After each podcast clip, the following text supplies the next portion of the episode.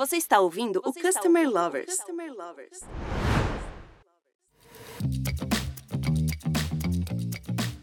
Olá, eu sou o Diego Aquino da High Platform. E eu sou o Leonardo, head da High Academy, primeira business school voltada exclusivamente para o cliente. Chegamos ao último episódio da série especial do podcast Customer Lovers com a Vivo. E para finalizar, vamos falar sobre os desafios da satisfação do cliente Omnichannel. Clientes que já nasceram na era digital e aqueles que já estão plenamente adaptados a esse novo modelo de vida e têm uma exigência muito maior em relação à experiência que eles mantêm com cada empresa. Isso mesmo, Diego. Mais que facilitar a vida do consumidor, graças à conexão de todos os canais, essa estratégia requer uma abordagem de relacionamento multicanal, que proporciona às pessoas uma experiência única. Hoje, vamos falar de satisfação do cliente Omni, com Douglas Lucarelli, diretor de planejamento e satisfação da Vivo. Douglas, seja muito bem-vindo ao podcast Customer Lovers. E antes da gente começar, eu queria que você compartilhasse um pouco da sua história profissional com a gente. Olá, Leonardo Diego. Primeiramente, obrigado por me receber aqui no, no podcast de vocês. É um prazer estar falando e compartilhando um pouquinho aqui da minha história, da minha experiência. Eu tenho bastante tempo, já tenho mais de 20 anos no setor de relacionamento com o cliente e experiência de cliente, tanto nos setores financeiros, né, no mercado financeiro trabalhei por um bom tempo e também há 10 anos aqui na, na Vivo, né, que é um, uma experiência ímpar e muito especial para mim na minha carreira. Então é uma área que eu me dedico e, e gosto muito, que é o relacionamento com o cliente, né? e ter esse não só o contato direto com o cliente, mas também definir estratégia e transformar as jornadas, né, e as, a satisfação do cliente com a gente. Muito bom, Douglas. Como vocês definem o cliente omnichannel e qual o perfil, os anseios e as particularidades dele? Bom, essa é uma, uma pergunta muito relevante e se eu pudesse definir em apenas uma curta resposta, seria que o cliente tem escolha, né? A escolha de, de canal, de momento e de espaço que ele tem para resolver as suas dúvidas, seus serviços e as suas demandas com as empresas, né? Então, é uma transferência, o cliente omnichannel significa uma transferência completa do, do processo de decisão e da autonomia dessa relação do cliente com as empresas, né? Nesse contexto, é fundamental a gente entender o cliente. Então, desde a da criação do, do produto, da concepção, personalização de ofertas, passando né, pela, pela jornada, o ciclo de vida desse, do cliente com, os, com esse produto e com esse serviço, até o relacionamento e pós-venda. Né? Então, é simples na maneira de definição, né? uma frase simples, que é o cliente tem a decisão, mas tão complexa quanto você hum, transformar as empresas e colocar esse cliente no centro do processo decisório e uma visão única né, das organizações para que, que vejam o cliente é, não mais com guiando os, os, passos, as etapas ou orientando o que o cliente deve ou não fazer, mas deixar na mão dele o que ele quer, seja preço, experiência, tempo, quando ele quer executar. E Douglas, ser uma empresa omnichannel não é mais um diferencial, né? Mas encantar o cliente utilizando a estratégia omnichannel pode fazer com que as empresas se destaquem entre a concorrência. Como é que é essa estratégia na Vivo e como você tem vivenciado isso? Sem dúvida, Leonardo. A, a experiência do cliente ela, ela mudou muito né, ao longo dos, dos últimos anos de uma maneira bastante acelerada. Eu diria também que a gente tem que ter uma transformação na, na relação do consumidor, que ele está mais digital, e ele tem é, né, essa demanda por essa autonomia na sua mão para decidir que os produtos têm que ter uma, um comprometimento muito maior por parte das, das organizações em termos de agilidade e da qualidade de entrega, né? Então não é mais apenas um serviço bom, ele tem que ser um serviço que seja espetacular, né? Ele tem que provocar sensações positivas e uma emoção positiva que conecte o cliente com as marcas. Aqui, por exemplo, na Vivo, a gente tem um, um, proposta de valor que é o digitalizar para aproximar. Né? Nós, como uma empresa de telecom, a gente tem no centro da decisão não só o cliente, mas todo esse processo de conexão e de digitalização deles. Agora, não basta você ter isso apenas como uma missão e aonde você quer chegar, né? ter, de ser essa, esse diferencial e de provocar essa sensação e essa emoção positiva nos seus clientes. Você tem que ter uma metodologia, né? E para isso nós desenvolvemos aqui, e isso é bastante também claro no mercado, uma metodologia bastante simples, mas ela é audaciosa para poder estruturar isso ficar recorrente, né? Primeiro é a medição de 100% de pontos de contatos da satisfação do, de cliente. Então, você tem que estar tá atento, disposto a ouvir o feedback de seu cliente em todas as jornadas de, de relacionamento, em todos os canais. Você colocou canal disponível, ele precisa ser resolutivo, então você precisa estar disposto a ouvir o, o feedback do cliente. Segundo, a partir desses feedbacks, você tem que ter uma estruturação, uma organização voltada para converter aquele feedback dos clientes em algo concreto, seja em processo, seja em serviço, ou seja, inclusive em, precificação, eventualmente estruturação de determinada área numa empresa. E aqui a gente usa, por exemplo, a metodologia ágil. Isso é uma das metodologias, né? Tem várias no mercado, mas essa que a gente adotou. Então, primeiro, medir satisfação. Segundo, uma metodologia clara de como converter o feedback em ação, tá? E o terceiro etapa, que é o que a gente chama de close the loop, que é não deixar o cliente sem resposta. O cliente manifestou um feedback ou ele manifestou um comentário, seja em rede social, seja é, em e-mail, um contato de, da central de relacionamento, uma visita numa loja, ele está demonstrando a, a sua opinião com, com a Viva ou com uma empresa, ele precisa ter resposta para isso, né? Primeiro, por respeito a ele, e segundo, porque também faz parte da retroalimentação dessa metodologia. Porque se não ouvir e se eu não der resposta, eu não sei qual é a reação dele para a ação que eu estou tomando, né? A resposta que ele vai ter para os próximos passos que eu pretendo dar a partir do feedback dele. Então, são três pontos que a gente lança a mão, ações concretas para é, incorporar essa, essa qualidade e fazer essa conexão emocional. Douglas, a satisfação do cliente em todas as etapas da jornada é algo bem desafiador, principalmente quando a gente fala do cliente omnichannel, né? Como que a Vivo mapeia e cuida das etapas dessa jornada? Muito boa pergunta. Eu, eu acho que, assim, em continuidade da metodologia que eu abordei anteriormente, né, das três etapas lá do ouvir, agir e dar feedback, eu colocaria que a gente precisa estar muito bem preparado estruturalmente para poder ouvir. Não é apenas, como eu posso dizer, não é apenas escutar e, e tentar interpretar, não. Primeiro precisa também de plataformas robustas e maduras para que isso seja feito em escala. Então é desafiador, sim, a, a captura das jornadas, mas a gente precisa ter escala para poder fazer isso. A gente usa aqui, por exemplo, uma, uma das metodologias, né, dentro do nosso conceito que a gente tem de cultura, de, de, de experiência do cliente, que é o, o Voz DNA, né, que é a gente ouvir o cliente integralmente naqueles pontos de contato que a gente coloca à disposição. Vou dar um exemplo deles, né? Redes sociais é um que a gente escuta ativamente, né? Então, não só apenas como um termômetro ou um guia é, mercadológico, mas também de sensação e de, de abertura com, com a marca e com as experiências que ele está tendo. Redes sociais é um, então, é um deles. Eu acho que o segundo mais relevante que eu posso destacar para você seria uma plataforma robusta de speech analytics, né?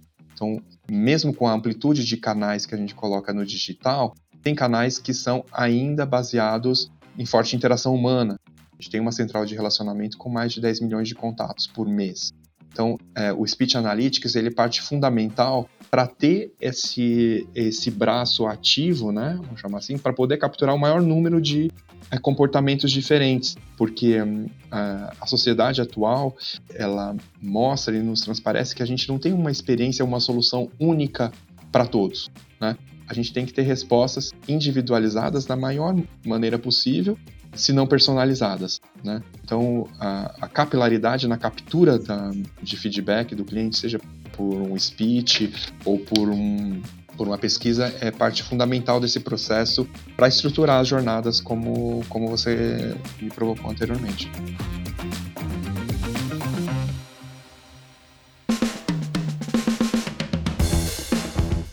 Douglas, qual a importância da metrificação da satisfação do cliente. A gente sabe que é super importante a gente acompanhar isso, né? E também qual a importância dos feedbacks para a melhoria contínua do relacionamento com o consumidor. E complementando essa pergunta, qual o impacto disso nos produtos e serviços, de fato? Bom, é uma excelente pergunta também. Nós aqui na Vivo sempre fomos pioneiros no uso de informações e de desenvolvimento de analytics e de big data para incorporar o feedback de clientes na, nas jornadas e na construção de produtos. Acho que primordial, acima de tudo, com relação a informações e comportamento de clientes, é a proteção à privacidade né, e o respeito à individualidade e, e seguir rigorosamente a legislação de proteção de dados. Tendo isso como partida, nós, como uma empresa de telecom, temos um, uma amplitude muito grande de informações comportamentais que vêm pelo próprio uso do, do serviço e dos produtos que a gente tem.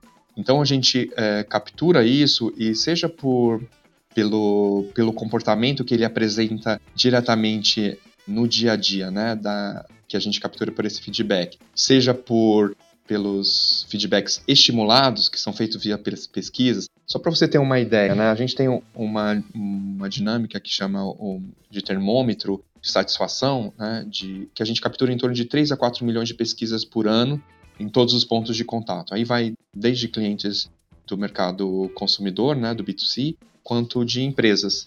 E essas pesquisas são capturadas então durante o seu ciclo de vida. A partir então desses feedbacks, tanto estimulados por pesquisas quanto os comportamentais na rede, a gente estrutura o que a gente chama de VivoGo, que é a nossa plataforma de lançamento de produtos. Né? Todo lançamento de produto ou de uma promoção mercadológica nova passa então por um, por um processo que é 100% digital, mas que envolve praticamente todas as áreas da organização, para fazer esse lançamento oficial, né, para o pro produto entrar em vigor. Ali, nessa plataforma, é onde a gente faz os, os checks de hum, experiência do cliente, de onde o que a gente já aprendeu com o feedback do cliente, onde os comportamentos estão direcionando, onde a gente pode aplicar eventualmente uma, um beta teste né, com o cliente ou com, com o próprio colaborador, mas a captura de, dessa, dessa satisfação né, do cliente e dos feedbacks ela é, é peça-chave nesse processo todo, né? Porque hoje toda a construção do, dos produtos e serviços estão canalizadas para um processo que parte a partir do input dessa, dessa satisfação. Douglas, encantar o cliente é o maior desafio das empresas atualmente, certo? Como que a Vivo encara isso e quais as iniciativas que a empresa promove internamente para ter essa cultura acesa? Excelente pergunta também, Diego. Essa é o, talvez é um, é um desafio contínuo para todas as empresas, independente de tamanho, e para as grandes, então, né, que envolve é, milhares de profissionais em múltiplos endereços ou espalhada pelo país, é ainda mais desafiadora, né? É uma empresa plural. Nós, nós somos uma empresa que precisava, né, e precisa ainda de um, de um programa também estruturado. Faz mais ou menos uns cinco anos que nós lançamos uma semente aqui que chamava DNA Vivo, né, que era um programa de Customer Experience para trazer o cliente no centro uh, da organização, que é onde surgiu aquela metodologia que eu citei para você dos três pontos, né, de estruturação. E essa cultura, ela é alimentada constantemente e ela tem que ter o permear toda a organização. Ela começou sim com uma personificação, saída da ideia de, do CEO, mas hoje ela permeia toda a organização e permeia todas essas etapas de redesenho de processo, de construção de jornadas, de estruturação de metodologias. Um dos exemplos de reforço de cultura que a gente tem é a própria abertura para demais experiências e o reconhecimento que outras organizações têm de, de sucesso. Né? A gente recebe dentro de casa aqui também a cada dois meses cases de sucesso de outras empresas, além, é claro, de, de provocar os nossos profissionais, os nossos colaboradores, a experimentar o dia a dia do cliente. A gente tem uma iniciativa que é levar os colaboradores para a linha de frente, né? romper estruturas hierárquicas. Então, o, o, o, o, colaborador ele senta no papel de um representante de call center, ou ele vai na mesa de uma loja, para poder sentir como que é a reação de um cliente ao abrir a caixa de um aparelho novo. Então, é, isso tudo permite a gente capturar essas, ou talvez o que as pesquisas não, não pegam, né? Mas somente você passar pela experiência enriquece. Então, a cultura é peça fundamental no mercado atual, atualmente e para a gente não, não seria diferente, né? A gente vem alimentando isso e busca muito crescer, porque é ela que sustenta em todos os momentos, né? Douglas, sabemos que crises acontecem a todo momento, todo instante, ainda mais no mercado que vocês atuam. Então, como lidar com crises com clientes? Existe alguma estratégia para prevenção e como os aprendizados são levados adiante? Impactante essa, né? Porque as crises fazem parte do nosso dia a dia e a nossa resposta para isso, também como parte da cultura e de uma empresa atuante no, no Brasil inteiro, uma empresa diversa. Né? A gente lida com pessoas de diferentes perspectivas, clientes com expectativas de experiências, de idades, de gêneros, de origens muito, muito distintas, né? Então, o nosso desafio é ser uma marca inclusiva e ser democrática, porque a gente, dentro de casa, né, se nós tivermos profissionais e colaboradores que são diversos, a gente vai conseguir dar o maior é, nível de resposta aderente para os mais, mais conflitantes que possam parecer e conseguir ouvir o cliente, porque a avaliação, né, essa percepção é muito importante no processo todo para a gente. Eu acho que em continuidade, né, acho que até o tema de cultura que eu falei anteriormente, está aberto a ouvir, é fundamental. Então, um dos outros pilares da nossa cultura organizacional é a de ouvir, né, tanto de, em plataformas tecnológicas, mas também a própria metodologia NPS que a gente tem instalada hoje, que é a gente captura satisfação a métrica de satisfação com uma régua clara de medida e que permite a gente intervir pontualmente nas interações mais delicadas. O, os números são uma surpresa, né? uma grata surpresa que a gente está no caminho certo. Né? A gente, desde que implantou tanto um, um, amplo programa de CX, mas a revisão de cultura e de metodologia, a gente cresceu 60% no indicador de NPS, né? que é o de Net Promote Score.